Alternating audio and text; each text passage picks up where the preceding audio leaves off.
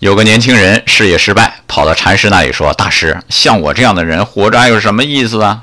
禅师说：“这位施主远道而来，喝杯茶暖暖身子吧。”于是抓了把茶叶放在杯中，用温水沏了。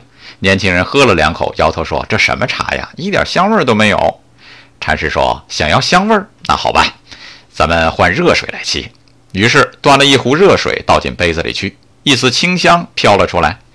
禅师就这么反复注了五次热水，居然满屋子都飘满茶叶的香味儿。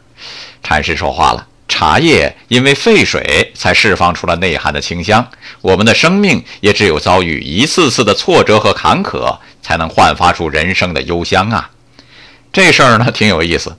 开始他用温水泡茶，香味儿没出来，只能说火候不够。别着急，人生就像泡茶，慢慢来。你有足够努力，又有足够耐心，自然能迎来自己的黄金时代。